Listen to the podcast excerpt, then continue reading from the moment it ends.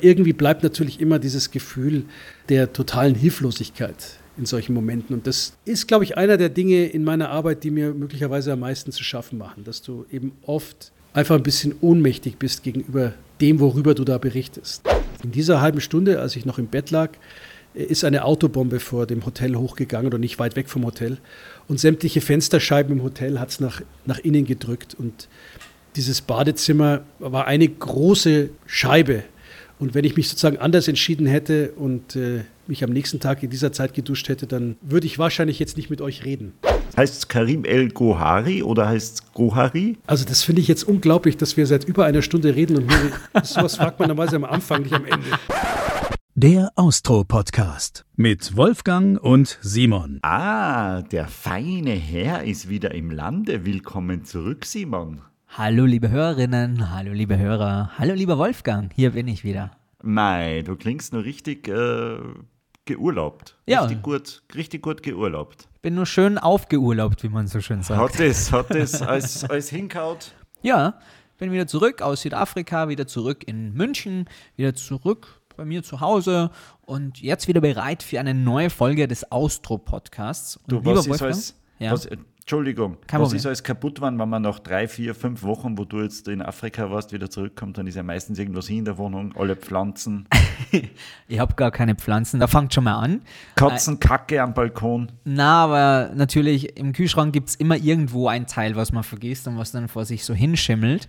Äh, entsprechend eklig war das dann zu entsorgen. Aber nichtsdestotrotz, es ist immer wieder schön nach Hause zu kommen. Und ich finde, Reisen bereichert so unglaublich. Es hilft nochmal so den Blick von außen auf sein eigenes Leben, auf das, wie man zu Hause lebt. Und irgendwie durch die Pandemie ist es ja zwei Jahre jetzt nicht irgendwie richtig möglich gewesen. Und ich kann jedem nur ins Herz legen, ah, einfach wieder ein bisschen rauszugehen. Raus. Einfach ein bisschen raus. Und wenn es nur bis zum Zeitungsständer ist und man sich die Sonntagszeitung kurz stibitzt. Definitiv. Und wie ihr vorne bei unserer Austro-Podcast-Folge schon gehört habt, wird diese Folge heute ein bisschen spezieller. Warum spezieller?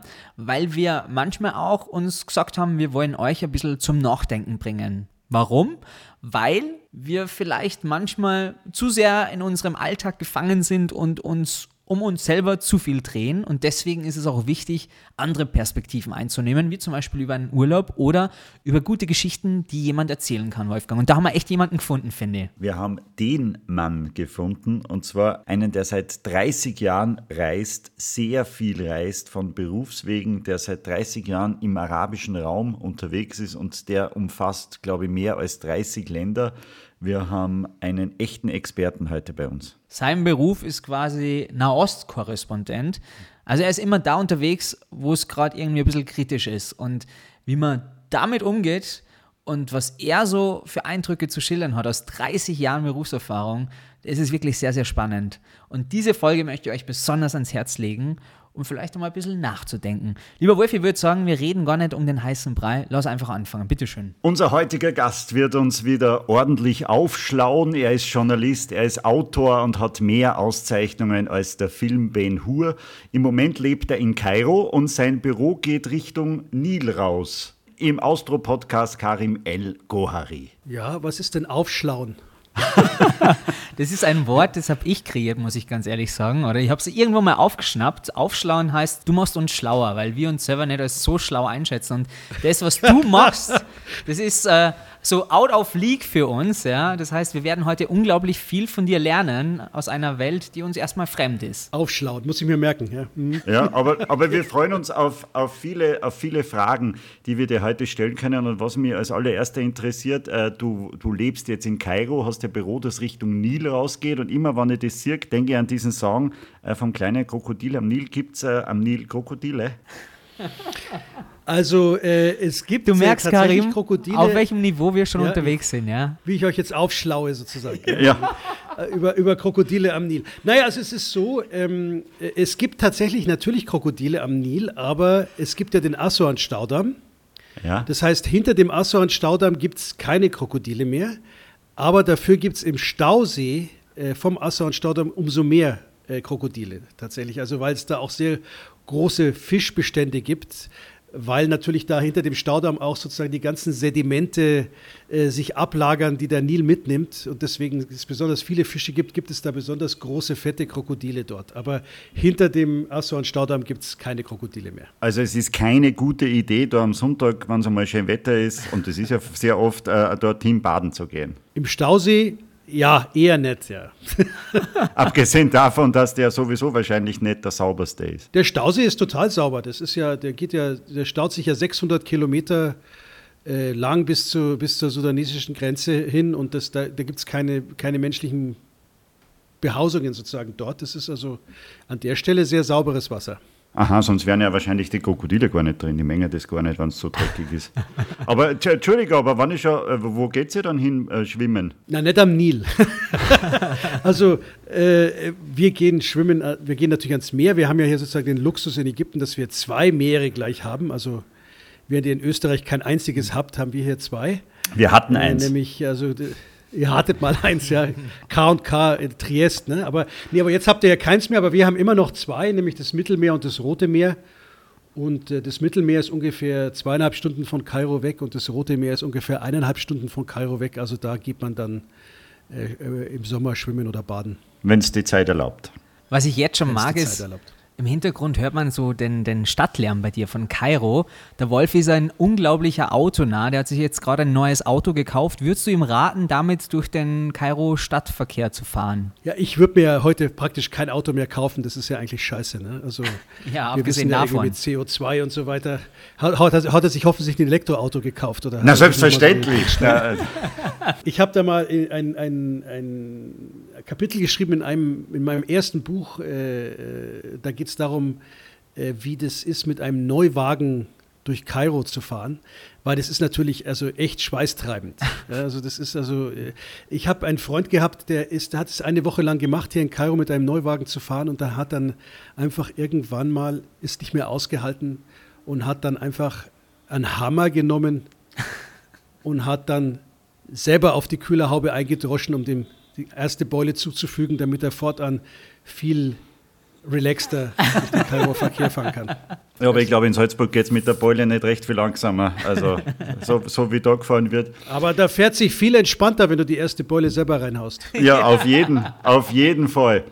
Äh, wie, wie stell mir dein, dein Leben so vor in Kairo? Hast du da ein Haus oder hast du da eine Wohnung? Äh, ist das, bei, wie in einer, ist das wie in Wien oder, oder wie in München in deiner Heimatstadt? Oder was ist anders? was ist anders als in. Also es gibt keine Biergärten in Kairo. Das siehst du mal. Dafür gibt es aber zwischen Wasserpfeifen in München. Also das ist, ihr merkt schon, also der, das Abendland geht langsam unter. Ja. Ich mag das, wie du die langsam auf unser Niveau runter begibst. Du hast jetzt wahrscheinlich erwartet, dass wir hier wirklich High-End-Fragen stellen, aber die kommen noch. Das möchte ich nur sagen. Also wir fangen langsam ich, an. Ich, ja? ich, ich, schlau, ich schlau mich gerade bei euch auf. Na, bitte sag das nicht. Wir machen eher einen Downgrade bei dir, glaube ich, gerade. Kommt mal vor. nein, nein. Also äh, äh, du hast mich gefragt, wie ich wohne. Ja, genau. Wie, wie stellen wir also, das vor? Also ORF-Studio und äh, Wohnung ist ein und das gleiche. Mhm. Äh, was sehr günstig ist, weil ich früher oft äh, Schalten verpasst habe, weil ich im Verkehr stecken geblieben bin. und dann eben zu, zu spät zur Live-Schalte kam. Und das kann mir jetzt sozusagen nicht mehr passieren, denn seit ein paar Jahren ist äh, Wohnung und Studio äh, ein und derselbe Ort und es ist auf einer Nilinsel im Zentrum Kairos, die sich Samalek nennt. Und ich schaue eben auf der einen Seite des dieser Insel, nämlich der östlichen Seite, äh, direkt auf den Nil. Das ist dann auch unsere Live-Position. Also mein Balkon ist sozusagen auch die Live-Position, wo ich dann, was weiß ich, nachts da bei der ZIP stehe und äh, versuche irgendwas halbwegs Vernünftiges zu sagen. Das ist sozusagen mein Balkon auf den Nil. Also das ist äh, Studio und Privates sozusagen in, in einem zusammen. Also das hat sich der ORF wieder was kosten lassen, dass du gut untergebracht bist. Aber du bist ja unser Auslandskorrespondent. Nein, nein, der ORF hat sich nein, nein, der ORF hat sich was kosten lassen, dass er eine gute Live-Position hat und nicht, dass es mir gut geht. Ja. Du machst diesen Job seit 30 Jahren oder bist auch seit 30 Jahren Korrespondent in Kairo. Wie würdest du deinen Job denn selber beschreiben tatsächlich? Also ihr habt, ihr habt das Hupen gerade gehört. Gell? Ich sagte, ich habe Dreifachscheiben. Ja, also das ist, also eigentlich sollte man hier gar nichts mehr hören, aber trotzdem hört man immer noch das Auto hupen. Wieso hast äh, du das Fenster naja, zu also nah? Das Fenster ist doch Fenster offen, ist zu. Soll ich es soll, soll mal aufmachen? Ja, bitte kurz. Lass Kairo Ja, warte rein. mal kurz, warte, warte. Ich soll mal, lass mal Kairo rein, wir schauen, ob es geht. Aber das mag ich am Nimm mal das Podcast. Mikrofon mit ans Fenster, sieht er schon, das ist ein, ein, ein, ein Boot, was irgendwie auch da irgendwie Mahraganat-Musik spielt. Und, aber im Moment ist es relativ leise eigentlich. Das ist gut, das ist angenehm, gefällt mir. Das macht, wie wenn wir bei dir zu Hause sitzen. So, warte, jetzt muss ich gleichzeitig das, den, den Kopfhörer aufsetzen und mich wieder zum Fenster begeben, um das Ganze wieder zuzumachen, weil so viel Spaß macht es nicht bei der ganzen Sendung. Aber vielen Dank für den kleinen Ausflug. Man hat gleich Bilder im Kopf irgendwie. ja. Gut. Was war die Frage? Wie würdest du deinen Job denn selber beschreiben? Ja, also ich finde, ich habe natürlich, für mich habe ich einen der interessantesten äh, Jobs überhaupt. Ich würde das eigentlich mit niemandem irgendwie tauschen wollen. Ich finde, ich bin eigentlich genau da, wo ich sein möchte. Es hat vielleicht auch ein bisschen was dazu mit, mit, einer, mit einer Person. Ich bin ja so ein bisschen eine, wie soll ich sagen, wandelnde Identitätskrise. Ja, also äh, äh, was bist du jetzt? Bist du jetzt deutsch oder bist du jetzt ägyptisch oder äh, bist du jetzt fast schon Österreicher, weil du da immer für die Österreicher arbeitest? Also das ist ja eine sehr verwirrende äh, Situation und diese, diese wandelnde Identitätskrise, das ist tatsächlich was, mit dem man so mit seinem ganzen Leben ein bisschen mit sich kämpft. Also ich kann mich erinnern, als, als, als Kind und auch als Jugendlicher in München äh, wollte ich immer deutscher sein als alle, als alle Deutschen.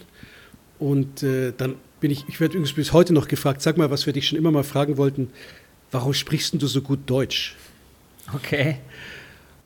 Und dann sage ich meistens, antworte ich dann mit einer Gegenfrage und sage, wieso, wo hast du denn dein Deutsch gelernt? Ich habe das mit meiner Muttermilch eingesogen. Ja. Und, ähm, und dann bin ich nach Ägypten gekommen und dann sagen die Leute, sag mal, Karim, warum sprichst du so komisch Arabisch? Also irgendwie, das ist eine Geschichte, die kannst du nicht gewinnen. Das ist eine Geschichte, die kannst du nicht gewinnen. Und ähm, ich habe dann irgendwann beschlossen, okay, äh, ich gehöre nirgendwo richtig dazu, aber ich habe natürlich über diese Sache, die ich da, also du, du bist irgendwie so auf allen Seiten so ein bisschen äh, der Beobachter. Ja, also du machst sozusagen äh, Anthroposoph äh, ethnologische Studien auf allen Seiten, egal ob du jetzt in Österreich, Deutschland bist oder ob du in Ägypten bist. Und das hat ja auch was für sich, wenn man irgendwie so ein bisschen außen vor ist mit allem. Und ich glaube, ich habe da sozusagen ein bisschen meine Nische gefunden mit diesem, mit diesem Job. Also man muss ja einerseits äh, sozusagen sich hier in der arabischen Welt gut auskennen, um äh, die Geschichten dann auch zu finden und auf der Straße aufzuklauben.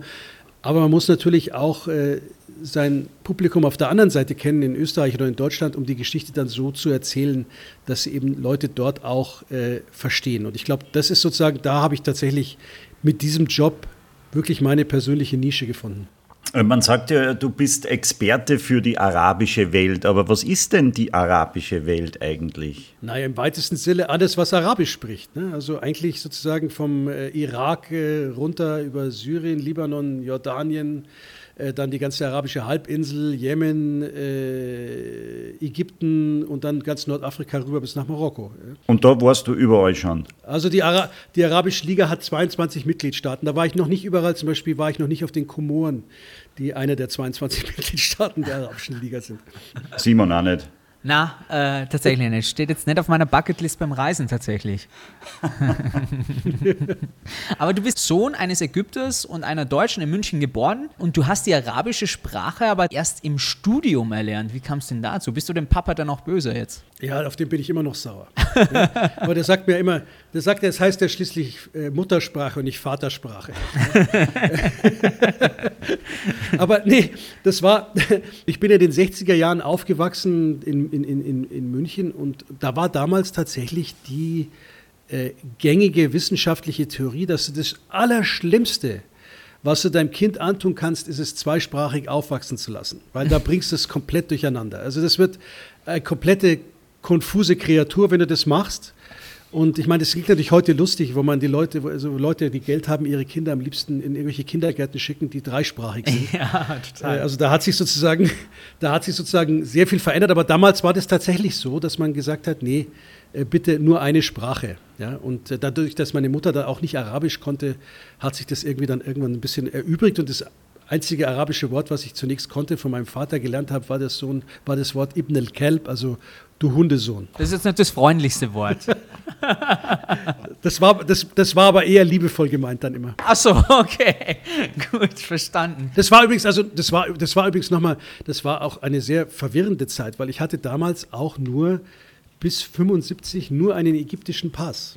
Und das hat Und dann bestimmte 1975 Schwierigkeiten mit sich gebracht in das Bayern. er, er, er, erzähle ich euch gleich. Also 1975 hat sich das dann geändert. Das müsst ihr euch mal vorstellen heute. 1975 war es dann das erste Mal in Deutschland, ich glaube, in Österreich war das gleiche, dass die Mutter für die Staatsbürgerschaft auch gezählt hat. Und das war der Moment, wo ich dann eben wegen meiner Mutter eine deutsche Staatsbürgerschaft bekommen habe. Aber es war damals tatsächlich so, dass ich äh, bis 75 äh, nur, also ich bin 63 geboren, bis 75 nur einen ägyptischen Pass hatte. Und wir waren natürlich, wir haben in München gelebt, wir sind in Österreich zum Skifahren gefahren, natürlich jedes Wochenende und so im Winter und solche Sachen. Und äh, da hätte ich eigentlich mit meinem ägyptischen Pass einen, einen, einen Visumsantrag jedes Mal stellen müssen, damit ich nach Österreich fahren kann. Und meine Oma hat es ganz anders gelöst. Wir sind dann immer mit dem Postbus rübergefahren äh, nach Österreich und meine Oma hat immer gesagt, also wenn der österreichische Zöllner dich fragt, sagst du hast deinen Pass vergessen und du heißt Karl. Karl, verstehst du? Nicht Karim, sondern Karl. Und ich so als kleines Kind habe natürlich immer nicht verstanden, warum ich jetzt Karl heißen soll und nicht Karim. Und ich war heilfroh, dass mich niemals ein österreichischer Zöllner gefragt hat, wo mein Pass ist und wie ich heiße. Aber das waren jetzt die einzigen Unannehmlichkeiten, die du gehabt hast mit deinem Pass, oder? Hoffe ich doch. Naja, es gab, es ist schon, also es war schon irre, weil es gab damals war schwarzer September, äh, äh, Anschläge der Palästinenser äh, und äh, ich bin damals tatsächlich als, als was weiß ich, sieben, achtjähriger auf irgendwelchen Flughäfen, wenn wir irgendwo hingeflogen sind oder so, musste ich immer erstmal rechts ran mit meinem ägyptischen Pass und wurde nochmal extra gecheckt als, als, als Kind. der arme natürlich Karl. Ich damals überhaupt nicht was ich damals überhaupt nicht verstanden habe, natürlich, ja, warum das so ist. Ja, Wahnsinnszeit. Das heißt, ähm, du hast dann dein Studium gemacht, du hast Islamwissenschaften und Politik studiert mit dem Schwerpunkt Nahost. Das Thema Journalistenschule fand ich ganz interessant bei dir im Lebenslauf. Magst du das vielleicht nochmal kurz erzählen? Du bist ja äh, mittlerweile eine Institution in Kairo, beziehungsweise auch als ja, Nahost-Korrespondent und, und äh, mit deinen Kontakten in die arabische Welt. Aber mit der Journalistenschule, das war ein eigenes Thema bei dir in der Vita. Ja, da bin ich durchgefallen bei der Aufnahmeprüfung. Ganz einfach, braucht man gar nicht so groß drum war, das war ganz simpel und einfach. Also ich, ich habe das nicht geschafft, die Aufnahmeprüfung. Ich bin zwar unter die letzten 60 gekommen mit meiner Reportage damals über bleifreies Benzin in München.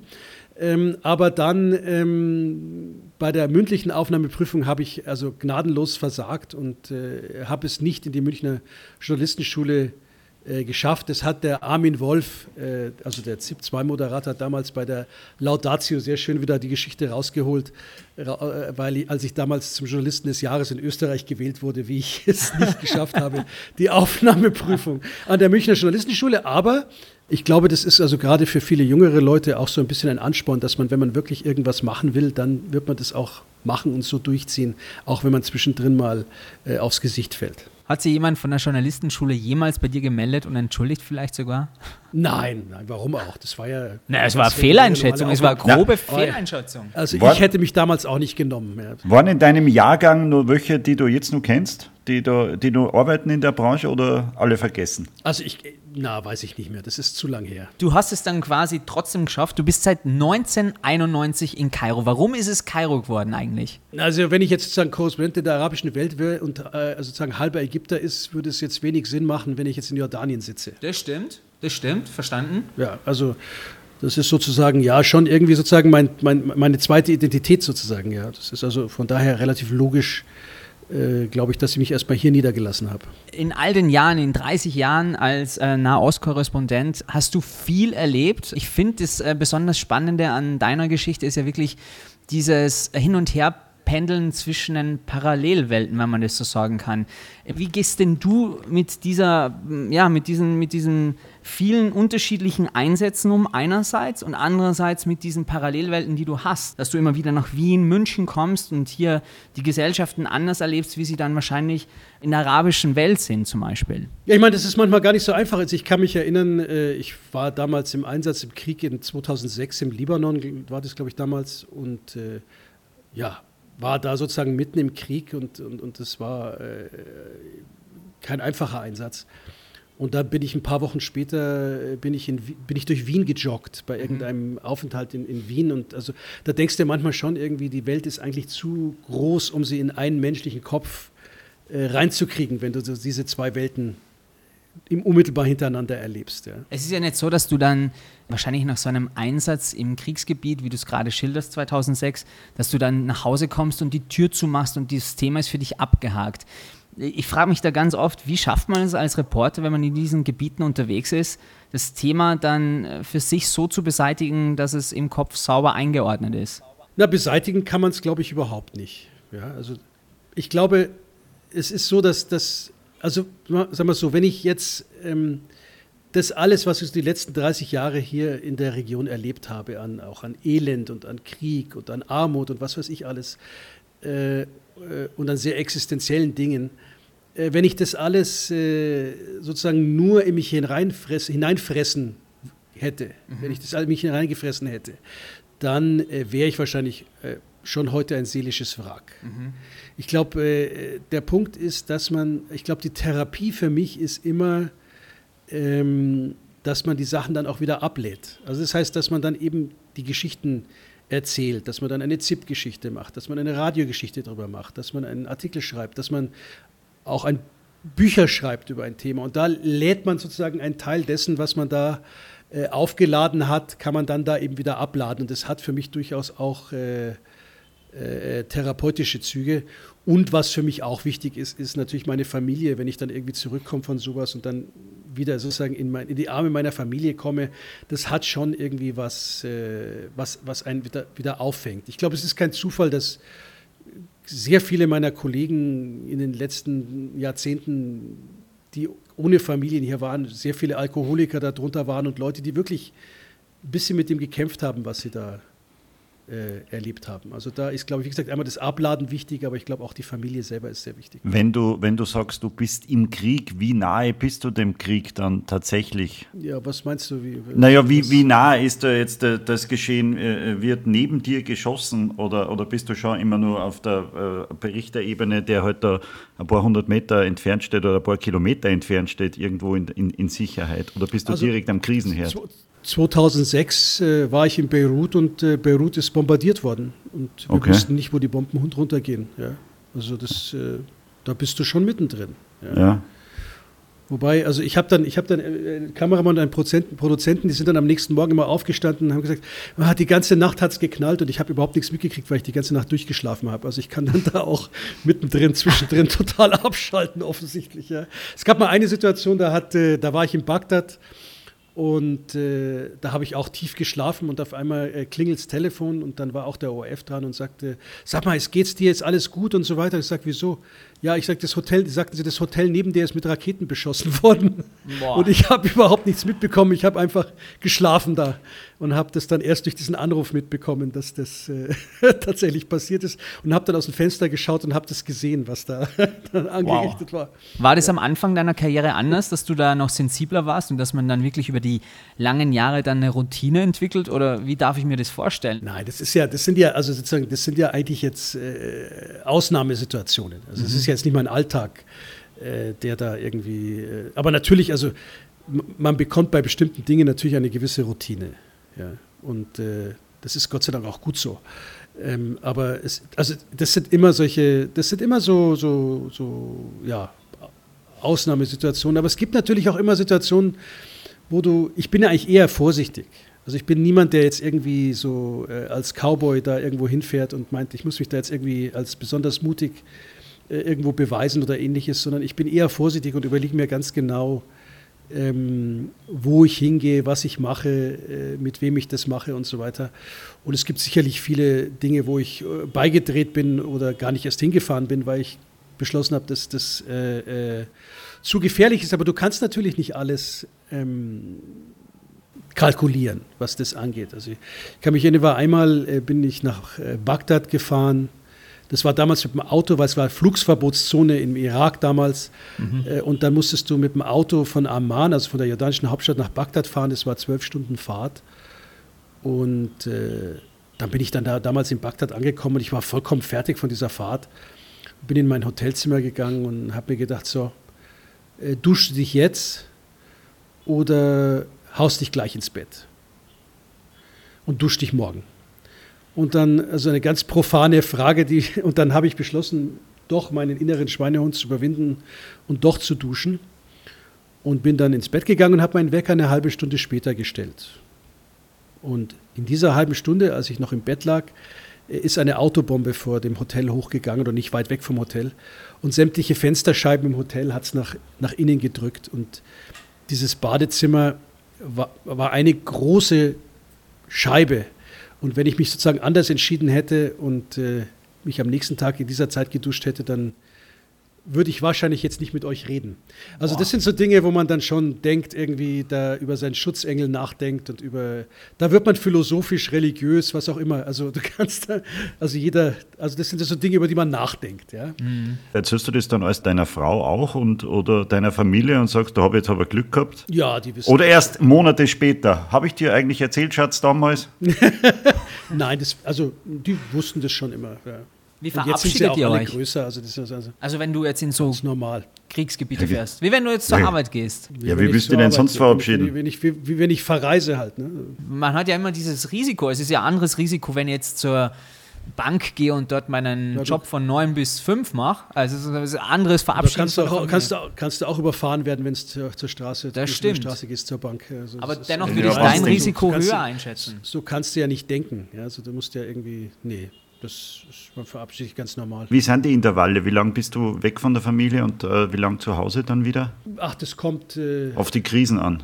Äh, das hängt äh, von den Krisen ab und das hängt vom Budget des ORFs ab, wie oft man, äh, wie, von den Sparmaßnahmen des ORF ab, äh, wie oft ich irgendwo hinkomme. Ähm, es, ist, es, ist, es, gibt, es gibt keinen regelmäßigen, also es wirklich hängt davon ab. Also wir haben jetzt wir, ich, wir haben jetzt äh, mehr Reisen im Petto. Jetzt, wir haben, wir haben, die letzten zwei Jahre sind wir sehr wenig gereist wegen Corona. Und Ach, jetzt, das gibt es äh, bei euch auch? Ja, natürlich. Und jetzt fliege ich aber nächsten Samstag in den Sudan, nach Khartoum für eine Woche, um dort über die Anti-Putsch-Bewegung zu berichten. Und dann äh, fahren wir, fliegen wir wahrscheinlich nach Aswan, um über eine österreichische Ausgrabung zu berichten. Und dann fahren wir nach möglicherweise nach Tripoli, nach Libyen, nach Tripolis. Und dann kommt als nächstes eine Reise nach Mosul für ein Weltjournal über die Stadt Mosul. Also sozusagen so und so viele Jahre nach dem IS, nach der Rückeroberung des IS, was, wie schaut diese Stadt heute aus? Das sind so die nächsten Reisen, die auf, mein, auf ja. meiner Liste stehen. Du erzählst also, es, wenn nicht noch irgendwas anderes dazu kommt. Du erzählst es, ja, was Aktuelles, du erzählst es so locker, woher nimmst du dein, dein ganzes Wissen, um, um, um darüber, von einem Konflikt im Sudan dorthin zu fliegen, liest du die da ein oder, oder weißt du das alles? Was da war, was da sein könnte? Kennst du die handelnden Personen immer alle? Das geht ja alles so schnell. Na, also das ist natürlich schwierig. Also ich habe ja schon gesagt, die Arabische Liga hat 22 Mitgliedstaaten. Du kannst natürlich nicht überall da irgendwie am Ball bleiben. Ja? Aber es gibt natürlich so bestimmte Krisenherde wie den Sudan. Das verfolge ich natürlich jetzt schon seit einigen Monaten, was da passiert, äh, weil es da ja wirklich so eine, eine Protestbewegung gibt gegen den Militärputsch. Und das ist wirklich... Äh, glaube ich, auch für die weitere arabische Welt eine sehr wichtige Geschichte, weil wenn die das schaffen, dass die Männer mit den Waffen tatsächlich die Macht abgeben, dann wäre das das erste Mal in der neueren arabischen Geschichte, dass sowas passiert. Deswegen sind solche Geschichten wie, wie der Sudan äh, zum Beispiel sehr wichtig. Also ich verfolge die Sachen, ich hab, man hat natürlich eine gewisse Routine, man war überall irgendwie schon mal und man hat auch Leute vor Ort, die man dann äh, anruft und die einen Sachen vorbereiten und ähnliches. Ich bin ja nicht, nicht ganz alleine sozusagen, was diese Geschichte angeht. Mhm. Was sind denn jetzt einmal ganz einfach gefragt die schönen Seiten an deiner Arbeit? Die schönste Seite ist die Vielfaltigkeit. Also es ist, glaube ich, äh, keine Arbeit, in der sich so schnell eine Routine einschleicht. Ja, und ich glaube, das andere, wirklich, was ich sehr, sehr gut finde daran, ist, dass du dich auf allen sozialen Ebenen bewegst. Ja? Also du kannst einmal irgendwie mit einer super armen Familie äh, irgendwie zusammensitzen und eine Reportage über ihr Leben machen und dann äh, drei Tage später sitzt du mit einem Milliardär äh, äh in, in, einem, in, einem, in einem Hotel und er äh, erzählt dir irgendwas über, über, über, über seine Sache. Also du kannst sozusagen, du, du kannst dich auf allen Ebenen bewegen. Du kannst dich mit Politikern treffen und wichtigen Leuten und du kannst dich mit Leuten treffen, was ich immer viel interessanter finde, ist also Leute, die eben kein Mensch kennt, aber die, deren Leben natürlich irgendwie unter Umständen sehr viel aussagt. Das, also das, das auf all diesen Ebenen irgendwie äh, unterwegs zu sein, das ist eigentlich das unglaublich Spannende dabei. Mhm. Und mit diesen Menschen, mit denen du zu tun hast, die bringen ja auch ihre Schicksale mit sich. Wie gehst du damit um, diese, diese Schicksale einerseits zu porträtieren, auf der anderen Seite aber auch dein Gefühl, was du wahrscheinlich als Mensch entwickelst, denen helfen zu wollen? Also wie kriegt man das arrangiert? Ich glaube, das antworte ich am besten mit einem Beispiel. Ich habe mal, also einer der Interviews, die mich äh, am meisten bewegt haben, war ein Interview mit einer jungen jesidischen Frau im Irak, äh, die äh, damals, die hat in einem Dorf gelebt, in einem jesidischen Dorf im, im, im Nordirak. Dann hat der IS ähm, dieses Dorf erobert und auf der Flucht sind sie vom IS aufgehalten worden. Ihre gesamte männliche Familie ist vor ihren Augen erschossen worden, also ihr Vater, ihre Brüder, ihr Onkel und alles. Sie ist dann äh, mit ihrem äh, zweijährigen Kind äh, vom IS verschleppt worden nach Mosul und ist damals äh, wie Vieh auf einem Markt verkauft worden und hat dann mehrere Monate im Haus ihres Käufers mit ihrem Kind gelebt, bis, es ihr bis sie es geschafft hat, mit der Hilfe anderen aus ähm, aus diesem Haus zu fliehen und wieder äh, da wegzukommen. Und äh, du sitzt dann da auf dem Boden in, in einem Haus in den kurdischen Gebieten und diese Amsche hieß diese junge Frau, erzählt dir ihre wahnsinnige Geschichte und sie erzählt es in einem total monotonen Ton. Also wo du schon merkst, wenn jemand so monoton eine Wahnsinnsgeschichte erzählt, ist meistens ein Zeichen, dass jemand total traumatisiert ist, dass er sozusagen fast, sie sitzt fast neben sich und erzählt eine Wahnsinnsgeschichte, die eigentlich über sie ist, ja. Und ähm, dann sagte sie am Ende dieses, äh, ja, des Interviews, das sicher, glaube ich, eineinhalb Stunden gedauert hat, sagte sie, weißt du, Karim, ich ähm, überlege mir jeden Tag, ob ich mich umbringen soll. Aber ich kann es nicht. Einmal habe ich dieses Kind hier äh, auf meinem Schoß, für das ich verantwortlich bin. Und dann habe ich noch ein weiteres Kind von ihrem Vergewaltiger oder damaligen Käufer im Bauch. Das heißt, ich kann mich nicht, umdrehen, ich kann mich nicht umbringen. Mhm. Und dann sitzt du da und was sagst du nach eineinhalb Stunden? Sagst du da, vielen Dank für das Gespräch? Ja, also das ist natürlich irgendwie so eine Situation, wo du da sitzt und dich auch vollkommen hilflos fühlst gegenüber dieser Frau. Mhm.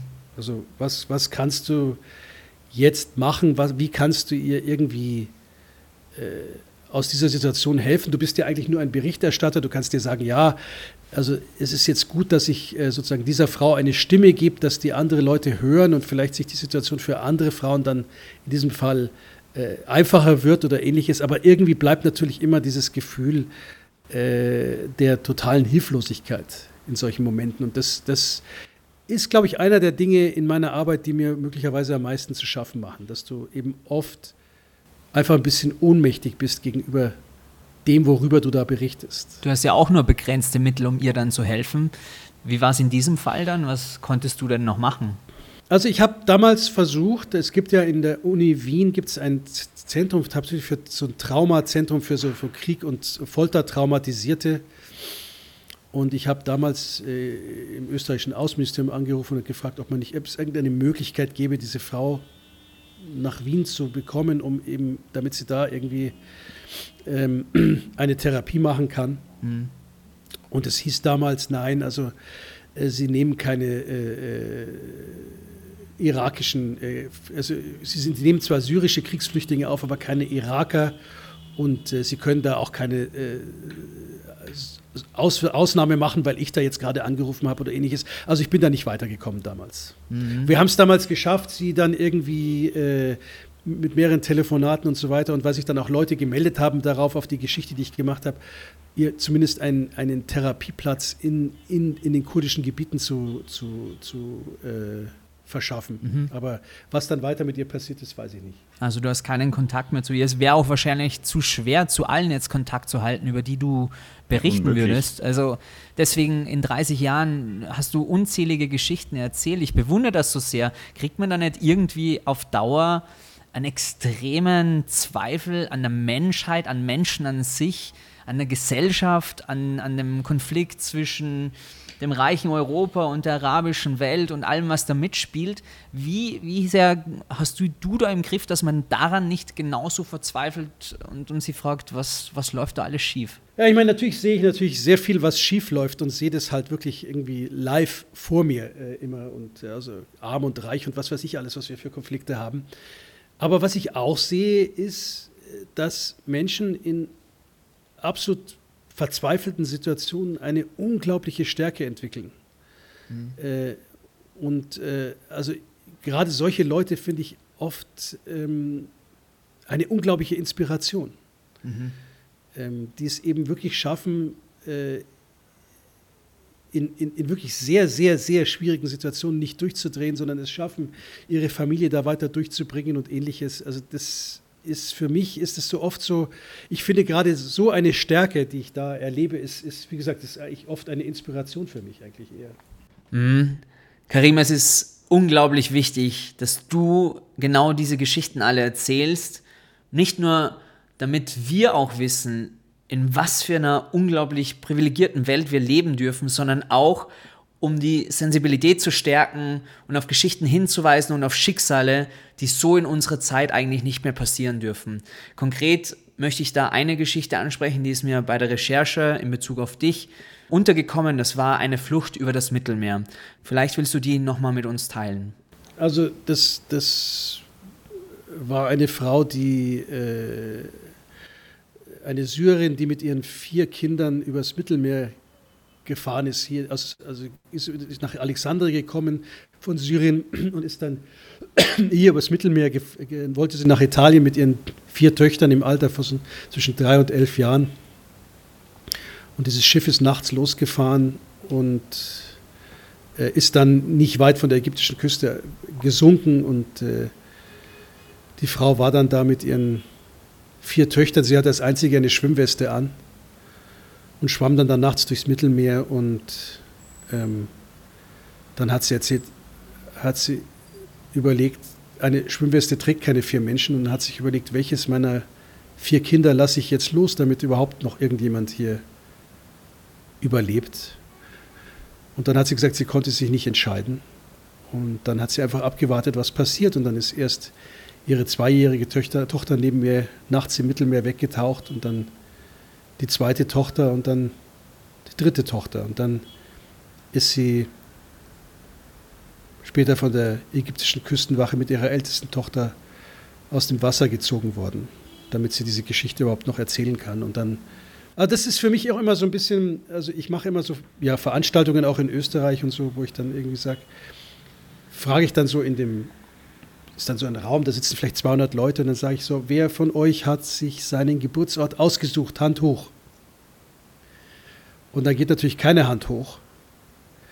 Und dann rede ich eben, erzähle ich diese Geschichte und sag, äh, rede von der Gnade seines Geburtsortes, dass es reiner Zufall ist, dass ihr da irgendwo, ich weiß nicht, wo ihr geboren seid, in der Nähe von Salzburg oder in Österreich, oder, dass ihr da eben ähm, dass ihr da geboren seid und nicht in Damaskus oder in Mosul oder in mhm. Aleppo und dass nicht ihr diejenigen seid, die im Mittelmeer schwimmt und äh, schwimmen müsst und sich überlegen, welche meiner Kinder lasse ich los. Das ist eigentlich totaler Zufall. Und das ist sozusagen die Gnade, die Gnade des Geburtsortes. Und ich glaube, wenn man sich das klar macht, äh, hat man sofort eine ganz andere Perspektive auf die Welt und auf diese Geschichten. Was ist dein Appell an Europa? Wie kann sich Europa aufstellen, dass genau solche Schicksale im Mittelmeer nicht passieren? Das, ähm, was würdest du Europa raten? Also einmal glaube ich, ist es ganz wichtig und das ist auch wichtig bei, finde ich, in, in, den Geschichten, die ich mache. Man muss die Leute auf Augenhöhe betrachten. Ja?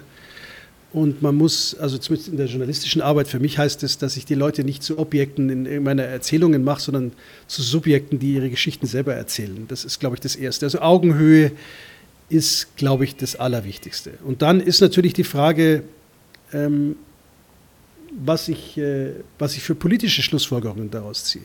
Ja. Also wenn ich mir überlege, heute, ähm, dass europäische Politik ähm, diese ganzen autokratischen Systeme, die wir hier in der arabischen Welt haben, mit irgendwelchen Diktaturen, dass sie diese Diktaturen letztendlich mit denen zusammenarbeiten und dass sie die unterstützen. Ja? Äh, und dass diese Diktaturen einfach hoffähig sind in Europa. Äh, und dann, weil diese Diktaturen sich halt verkaufen als jemand, der entweder, was weiß ich, der an vorderster Front des Antiterrorkampfes steht oder jemand als Partner, der Flüchtlinge davon abhält, übers Mittelmeer zu fahren. Mhm.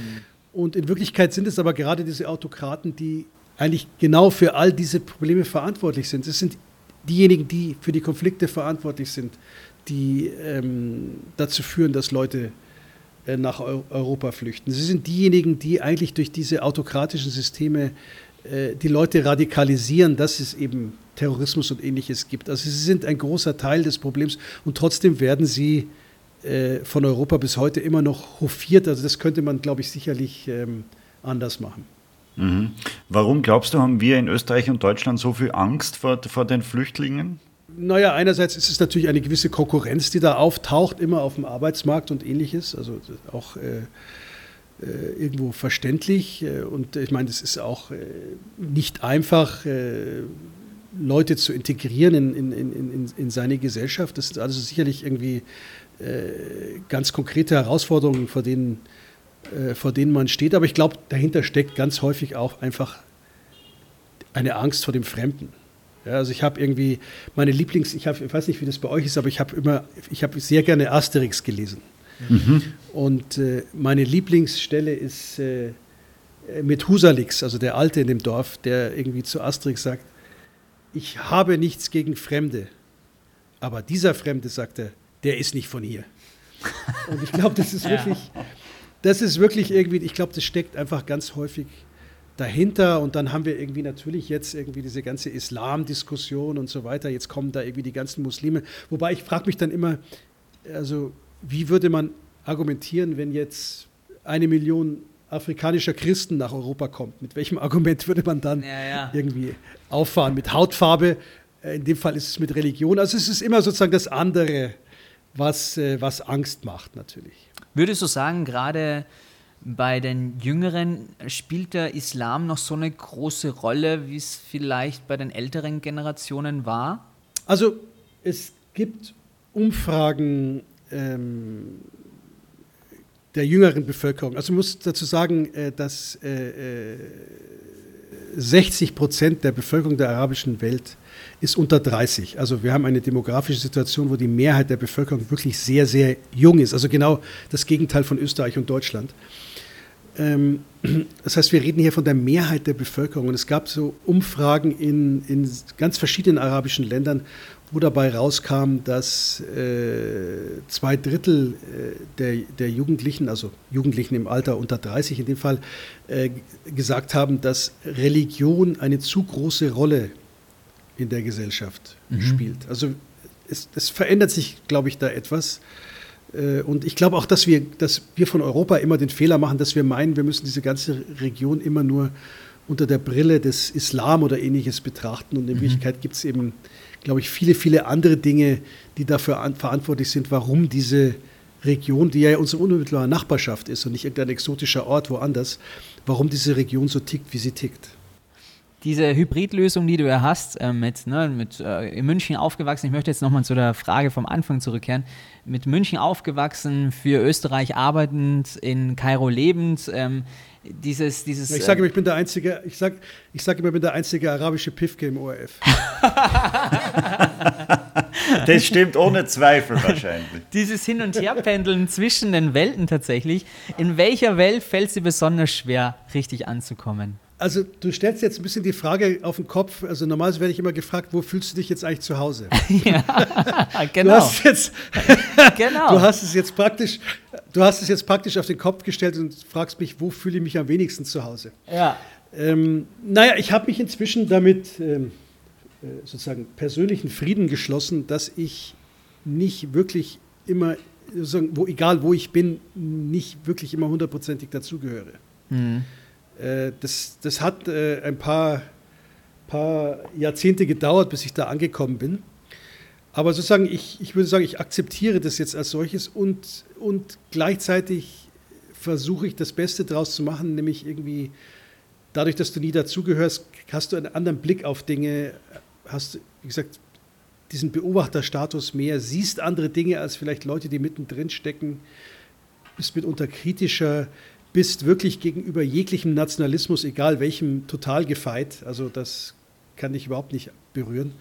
Und das sind auch so Dinge, die ich eher so als, äh, als inzwischen als Vorteil sehe, nicht als Nachteil. Dein Job, inwiefern hat sich der in den letzten 30 Jahren massiv verändert? Sind die Krisen heftiger geworden, die Beschaffung deiner Quellen schwieriger? Wie würdest du es insgesamt einschätzen?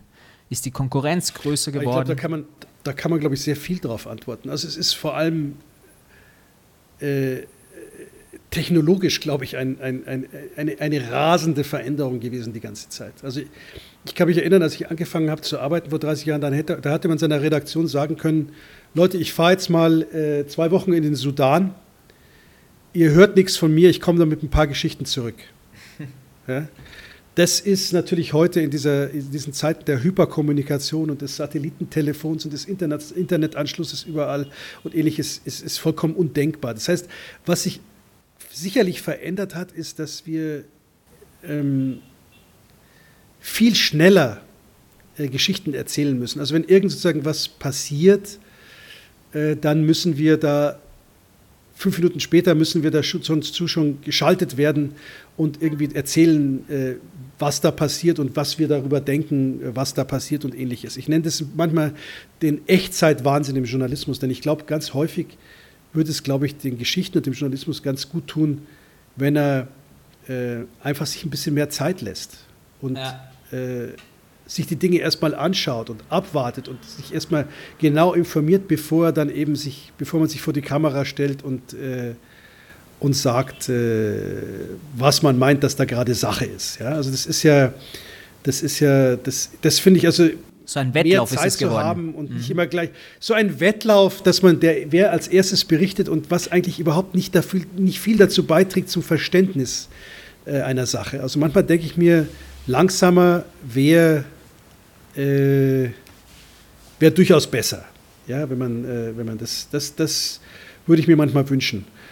Und äh, es haben sich viel, also ich, da könnte ich jetzt eure ganze Sendung mitgestalten, was sich da geändert hat in den letzten 30 also Jahren. Ich, äh das ist sicherlich einer, sicherlich einer der Dinge, die, also diese, dieser, diese technologische Geschichte, dieser, dieser, dieser Wahnsinn der Geschwindigkeit äh, äh über, des Berichtens äh, und des Breaking News und ähnliches, ähm, das äh, ist sicherlich, und Auslandsberichterstattung, glaube ich, generell ist, also man ist schon man wird immer mehr äh, eurozentriert und äh, immer mehr, man, also die lokalen Geschichten in Österreich, man muss sich ja nur mal anschauen, so eine ZIP, was da für Sendungen, was da für Beiträge sind, wie viel davon irgendwie sozusagen lokal und österreichische Innenpolitik sind und wie viele da äh, Ausland sind. Und man kann sehen, dass die großen Magazine und Zeitungen, die Auslandsseiten sind eigentlich in den letzten 30 Jahren weniger geworden. Also dass wir so ein bisschen einen Widerspruch haben. Wir haben zwar, wir reden zwar einerseits von unserem globalen Dorf, aber andererseits ist äh, doch ein Großteil der Nachrichten, die wir konsumieren, äh, gehen nicht über unser unmittelbares Dorf hinaus. Ja, dafür tut die österreichische Politik wirklich alles.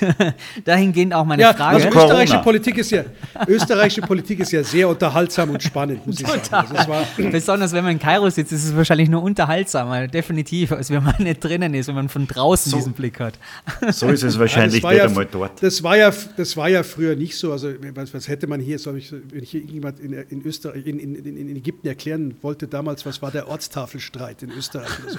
Aber ich meine, heute ist es wirklich es ist wirklich so, dass österreichische Politik tatsächlich in den arabischen Medien natürlich auch äh, inzwischen vorkommt, ja, wenn solche Sachen wie äh, Kanzler zurücktreten und solche Sachen. Also das ist schon, ähm, ja, also österreichische Politik äh, ist, ist, ist spannend, finde ich inzwischen. Also insofern muss man es positiv sehen. Bei allem, was passiert, äh, Österreich wird dadurch zumindest prominenter in der Welt. Und dahingehend auch noch die eine Frage von mir. Merkst du, wenn in Europa zu viele eigene Headlines sind, also gerade jetzt in den zwei Corona-Jahren, also man ist ja sehr mit sich selber beschäftigt, desto weniger Akzeptanz, desto weniger Plattform hat deine Berichterstattung aus der arabischen Welt?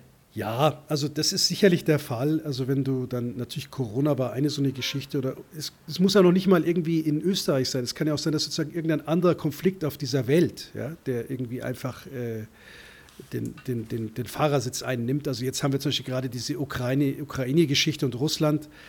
äh, da bist du natürlich erstmal mit der, mit der arabischen Welt und dem Nahen Osten ein bisschen abgemeldet. Ja. Aber ich habe das jetzt inzwischen, da ich das inzwischen 30 Jahre mache, bin ich da inzwischen relativ entspannt, weil ich weiß, dass meine Region früher oder später immer wieder alles einholen wird und äh, wir auf dem Fahrer, im Fahrersitz sitzen werden. Also das ist einfach, es geht so ein bisschen in Wellen. Okay, was, was glaubst du sind die nächsten Krisen, die uns erwarten aus deiner Umgebung? Ich glaube, dass wir, ähm, ich glaube, dass wir davon hören werden, wie was für ein soziales Konfliktpotenzial in dieser Region liegt. Also wenn wir uns äh, Zahlen anschauen und UN-Berichte, wo du siehst, dass 25 Prozent der Bevölkerung in der arabischen Welt unter der Armutsgrenze leben. Mhm. Ja?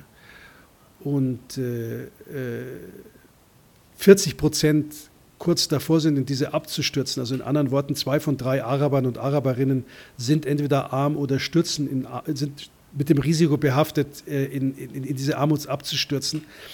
Dann merkst du schon, was da für ein, was da für ein Konfliktpotenzial, was da für eine Zeitbombe tickt. Ja. Armutsgrenze glaube, bedeutet? Diese, naja, in Ägypten ist die Armutsgrenze inzwischen, glaube ich, irgendwas mit äh, eineinhalb Euro am Tag. Also jeder, der weniger als eineinhalb Euro am Tag hat, lebt unter der Armutsgrenze. Das sind in Ägypten 40 Prozent der Bevölkerung. Wie lange, Karim, äh, hast du vor, das noch zu machen? Bis zur Pensionierung oder ich bist du auf der Suche nach einem Nachfolger? Ich habe da immer eine Standardantwort. Ich sage immer, wenn in Saudi-Arabien die erste Präsidentin gewählt wird, dann gehe ich beim ORF in Rente. Wie können wir denn mehr Brücken schlagen zwischen Europa und der arabischen Welt? Ich glaube, das Wichtige ist äh, zu verstehen, wie sehr wir miteinander zusammenhängen. Ja? Also ähm, mein Berichtsgebiet ist ja nicht irgendwie Australien, ja? sondern es ist wirklich, äh, es ist die unmittelbare Nachbarschaft Europas. Also wenn ich hier ins Flugzeug steige in Kairo, bin ich in drei Stunden in Wien. Ja? Äh, wenn ihr euer Auto auf, du hast ja gerade, äh, äh vom neuen Auto gesprochen. Ja? Vom E-Auto, ja. Äh, dein, na, also wenn das ein E-Auto ist, aber falls es noch getankt werden muss, dann woher kommt der Treibstoff? Ja. Ähm, wenn ähm, es hier Konflikte gibt und eine Radikalisierung von Menschen äh, und es äh, militante Organisationen gibt, die daraus entstehen, dann ist es automatisch immer auch ein Sicherheitsproblem für Europa wie wir das mit dem IS und mit Al-Qaida erlebt haben. Wenn es hier Konflikte gibt, wohin fliehen die Menschen? Das heißt, wir sind unmittelbar miteinander verbunden. Also, der, also der, die arabische Welt ist immer ein Teil äh, des Problems Europas und auch andersrum. Also wenn ich mir überlege, ähm, Ägypten war der größte Importeur von bundesdeutschen Waffen in den letzten Jahren außerhalb der NATO.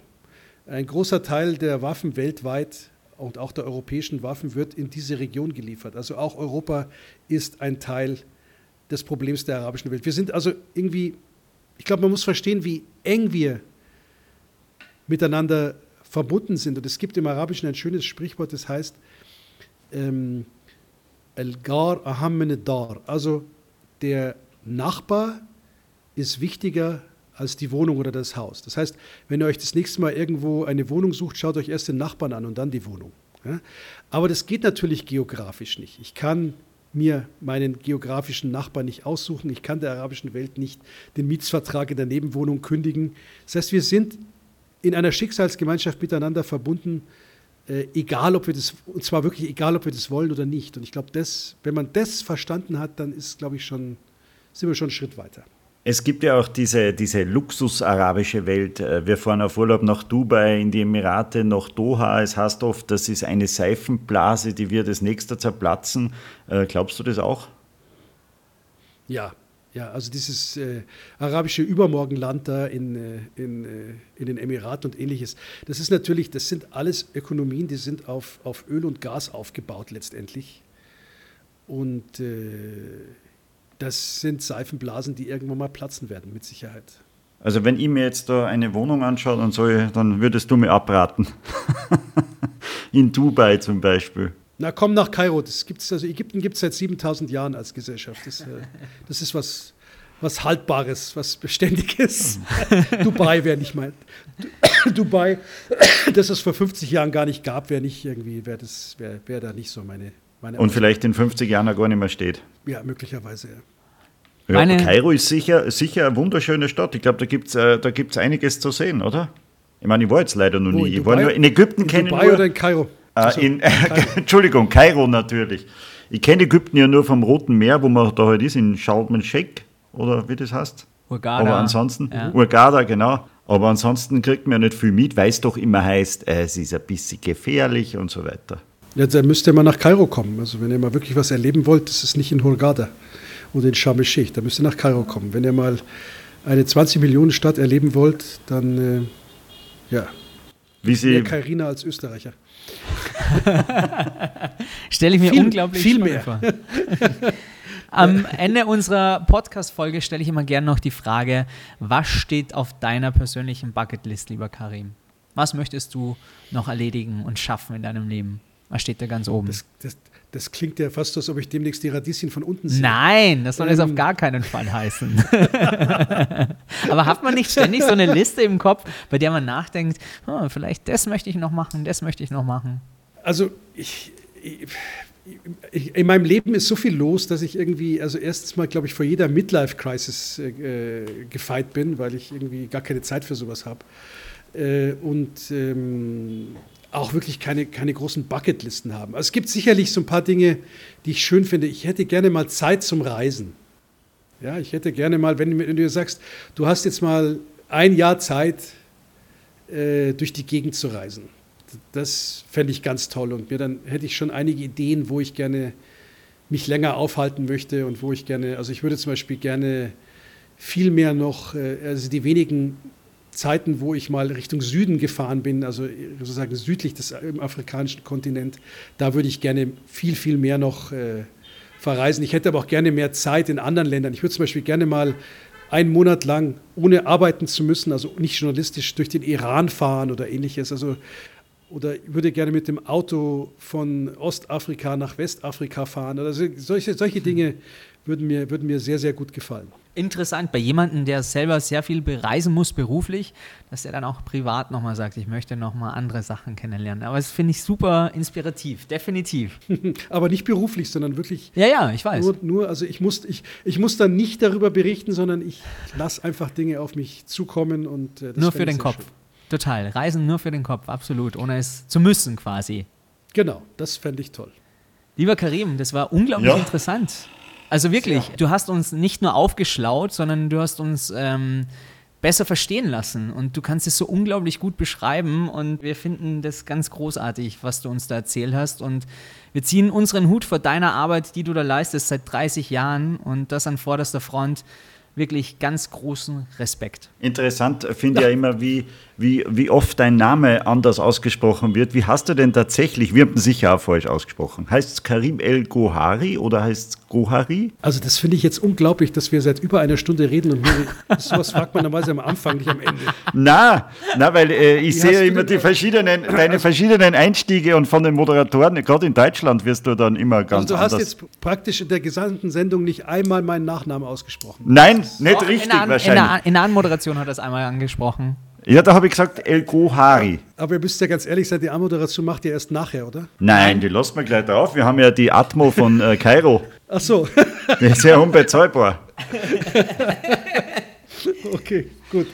Also in der Anmoderation, wie hast du es da gesagt? Äh, Karim El Gohari. Das ist super. Das ist passt. Weil ich höre es ja bei, bei den Kollegen her oft Gohari oder äh, äh. Gohari, ganz anders. Gavari, Gavari, Gawaheri. Mhm. Inzwischen hat sich einigermaßen eingebürgert nach, nach so vielen Jahren. Ich, ich arbeite ja jetzt seit was, 2004, glaube ich, für den ORF. Inzwischen geht's. Ja, ja, aber die Moderatoren kommen und gehen, deswegen ist wahrscheinlich immer, immer neu. Aber Na, es ist ja auch kein einfacher Name, muss man ganz ehrlich dazu sagen. Ja. Naja, wenn man einmal ausgesprochen hat, richtig, glaube ich, sollte man es ihn schon merken. Heißt übrigens der Juwelier. Ne? Es, gibt im, es gibt im Arabischen genauso wie im Deutschen äh, sind äh, Berufsbezeichnungen, was weiß ich, Schneider, Müller und so weiter, ähm, sind auch Berufsbezeichnungen Nachnamen. Und also der äh, äh, Gohari äh, ist, ist der Juwelier. Und du bist reich auf jeden Fall, aber an Erfahrung und unglaublichen, vielen tollen und interessanten Berufsjahren, wirklich. Naja, die Gage für einen Auslandskorrespondenten, die macht dann schon reich. Hallo? Da habt ihr mehr Einblicke. Nein, also das ist. Äh, übrigens heißt Karim heißt der großzügig. Also der großzügige Juwelier ist ein bisschen ein Widerspruch. Ne? Ja, das stimmt. Sehr, sehr interessant. Karim, vielen lieben Dank für wirklich für diese Zeit, die du dir genommen hast und für diesen Einblick. Äh, es war sehr, sehr, also ich habe Gänsehaut zwischenzeitlich gehabt, wirklich, weil wie du das erzählst, das ist sehr imposant und ich finde es ganz toll, dass du übrigens das in den Schulen auch machst, um einfach ein bisschen mehr Verständnis ähm, bei den Kids äh, zu hinterlegen. Also ich finde ich ja, das, das finde ich ja einer der faszinierenden Dinge, äh, dass äh, mir immer gesagt hat, die, die, die jüngeren Leute interessieren sich nicht für Politik und interessieren sich nicht für Ausland. Ich habe das, ich habe das, ich erlebe das in den Schulen ganz, ganz anders. Also ich sitze dann da in der, in irgendeiner Aula und erzähle meine Geschichten und äh, es herrscht Schweigen. Und die Lehrer fragen mich hinterher, wie machst du das, dass da irgendwie, dass du die Stecknadel auf den Boden fallen hörst. Und das ist wirklich so, wenn du irgendwie Geschichten erzählst, die die einfach berühren und die auch was aussagen. Ja, und wenn du sie sozusagen dann einmal dabei hast, dann, dann sind die sehr interessiert an, an, an solchen Dingen auch. Ja. Also ich denke, das, äh, das unterschätzt man die manchmal. Also ich, hab, ich, ich gehe unheimlich gerne in Schulen, also auch in Universitäten, aber vor allem Schulen, weil es ein tolles Publikum ist.